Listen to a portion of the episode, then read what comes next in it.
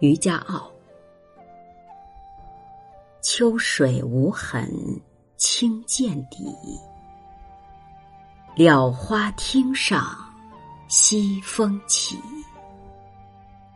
一叶小舟烟雾里，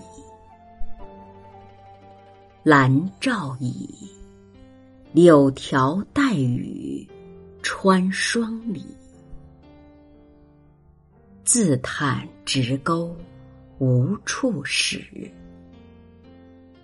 笛声吹彻云山翠。快落双刀红缕细，新酒美，醉来独枕蓑衣睡。这首词作者是谢意。了，一年生的草本植物，花淡红色或白色。听是小舟，兰棹，兰木做的船桨，指代船。倚，划船靠岸。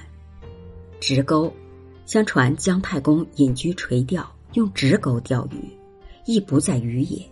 在这里的意思是怀才不遇，没有用武之地。块是切碎的鱼块或肉块。红缕细指细嫩的鱼肉。这首词是词人歌颂隐逸生活之作，表达了他高尚的情操和高远的志趣。上片写秋江独钓，西风飒飒，秋江澄碧，细雨使天地间一片朦胧。渔翁披着蓑衣坐在船头，凝成一座塑像。开头三句展现了一幅清新的图景。柳条带雨穿霜里这一句刻画的细致真切，栩栩如生。